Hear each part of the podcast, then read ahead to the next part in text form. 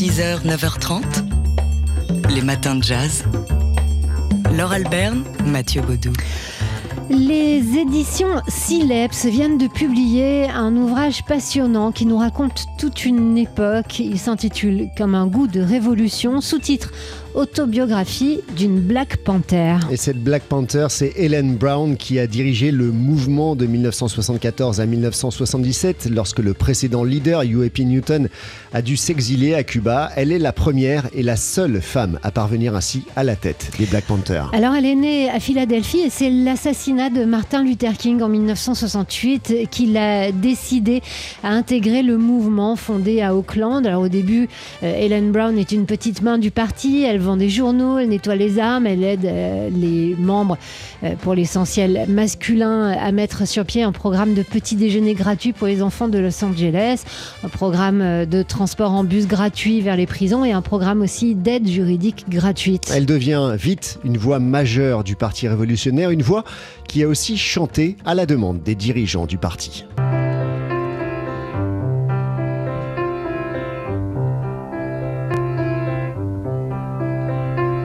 Have you ever stood in the darkness of night, screaming silently, you're a man? Have you ever hoped that a time would come when your voice could be heard in a noonday sun? Have you waited so long till your unheard song has stripped away your very soul? Well, then believe it, my friend, that this silence can end. We'll just have to get guns and be men. Helen Brown qui a ainsi enregistré, oui, deux albums. C'est tout cela hein, qu'elle raconte dans cette autobiographie, mais loin de, de, céder au romantisme révolutionnaire, elle ne passe sous silence ni ses erreurs, ni ses trahisons, ni les moments moins glorieux des Black Panthers. Comme un goût de révolution, autobiographie d'une Black Panther, c'est un, un, livre qui a été publié en 1992, originellement aux États-Unis, qui sort en français donc aux éditions Sileps euh, dans la collection Radical America. Un ouvrage dédié entre, entre autres à une certaine Nina Simone. 6h, 9h30, les matins de jazz. Laure Alberne, Mathieu Baudou. Alors parlons d'un jazzman célèbre, un certain Wolfgang Amadeus Mozart. Et oui, jeudi, vendredi et samedi, à la scène musicale, le pianiste Thomas Enko aura le rôle titre dans Mozart, une journée particulière, spectacle entre pièces de théâtre, opéra et concert qui retrace donc les derniers jours agités du compositeur viennois. C'est un, spectacle qui est une adaptation du roman de H.C. Robbins Landon, un musicologue américain qui a exhumé toutes les archives possibles pour, pour brosser un, un tableau fidèle de la dernière journée précisément hein, de, de, Mozart, une période qui voit naître trois de ses plus grands chefs-d'œuvre. La Clémence de Titus, la flûte enchantée et le Requiem. Et ce n'est pas la première fois hein, que David Lescaut, le metteur en scène, se frotte à l'œuvre de Mozart. En 2017 déjà, il avait euh, monté une adaptation de la flûte enchantée. Cette fois-ci, il revient euh, avec un, un, projet biographique, donc avec le Insula Orchestra, qui joue euh, des instruments anciens sur scène. Alors, euh, c'est donc Thomas Enco qui va incarner Mozart lui-même en costume et tout, donc c'est plutôt marrant, nous qui le connaissons comme musicien de jazz et essentiellement comme compositeur et improvisateur. Et euh, il va donc il initie aujourd'hui, il ouvre un, un festival intitulé Mozart Maximum qu'il terminera, qu'il clora mercredi prochain euh, en exerçant ses talents d'improvisateur, euh, donc sur des thèmes de Mozart, un, un, exercice inédit pour lui, mais pourtant il est euh, familier avec le, à la fois avec la musique classique et avec l'improvisation. En tant que musicien de jazz, je n'avais encore jamais puisé dans l'œuvre de Mozart pour improviser, comme j'ai pu le faire avec Bach, Brahms ou Schumann, c'est ce que dit donc David Enko. Et bien mercredi prochain, ce sera chose faite. Et ce sera chose faite à la scène musicale. 6h, 9h30, les matins de jazz. Laure Alberne, Mathieu Baudou. Il va y avoir un théâtre à New York, euh, intitulé, baptisé Lena Horne. Oui, le Brooks Atkinson Theater sera le premier théâtre de Broadway à porter le nom euh, de Lena Horne, actrice et, célébrité euh, africaine-américaine.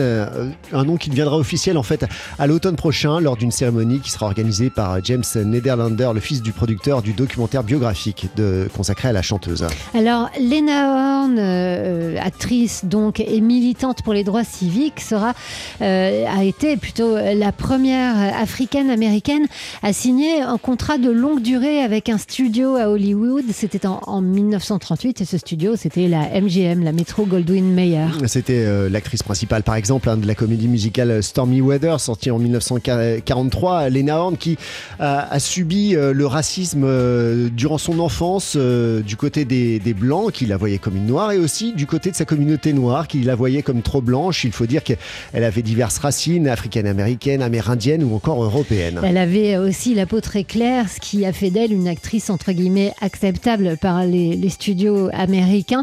Euh, elle aurait pu être euh, désorientée avec euh, ce, passé, mais ce sont ses grands-parents militants des droits civiques qui l'ont aidée à se positionner dans le refus de n'être qu'une presque blanche aux yeux des autres. Et 1963, Lena Horne est aux côtés de Martin Luther King lors de la fameuse marche sur Washington. Un engagement euh, euh, symbolique, hein, et plus que symbolique même, euh, qui, l'a accompagné tout au long de sa vie. C'est donc un événement important qu'un théâtre de Broadway porte ce nom de Lena Horne. 6h, 9h30, les matins de jazz. Laure Alberne, Mathieu Baudou. ECM n'est pas le seul label de jazz européen euh, qui a marqué les esprits. Il y a aussi Enja Records, fondé également à Munich, en Allemagne. C'était en 1971 par Horst Weber et Matthias Winkelmann, dont on a appris la disparition à l'âge de 81 ans. Diplômé d'économie et de sociologie, ce fondu de jazz s'est d'abord intéressé à la scène free. L'aventure Enja débute euh, ensuite avec un album live de Mal Waldron, Black Glory, enregistré justement à Munich. Le label se développe ensuite en se focalisant sur des artistes européens mais aussi japonais. Et c'est d'ailleurs parce que Horst Weber, son associé, avait euh, des liens avec le marché japonais qu'il a pu euh, développer son label, Matthias Winkelmann, un label qu'il avait créé avec de l'argent que son père lui avait prêté. Il était très fier de pouvoir dire qu'il avait pu le rembourser en l'espace euh, d'un an et demi. N-Jazz, ça signifie European New Jazz, mais le label va donc chercher bien au-delà du vieux continent, puisque Matthias Winkelmann n'a eu de cesse de trouver des artistes ayant leur propre langage, et il va pour cela séjourner chaque année plusieurs mois par an à New York. Alors, la liste des musiciens majeurs ayant enregistré au moins une voix pour Anja est plus qu'impressionnante. Hein. Il y a Cecil Taylor, mais aussi Eric Dolphy, Elvin Jones, McCoy Tyner, Kenny Barron ou Lee Konitz. On citera aussi Chet Baker par exemple, et puis plus récemment Dafer Youssef ou encore Roberto Fonseca et Renaud Garcia Fons. Il s'appelait donc euh, Mathias Winkelmann, cofondateur du label Enja Records. On a appris sa disparition hier soir. Et voici un tout petit extrait du premier album, la première référence du label Enja Records, donc l'album Black Glory, Glory de Mal Waldron.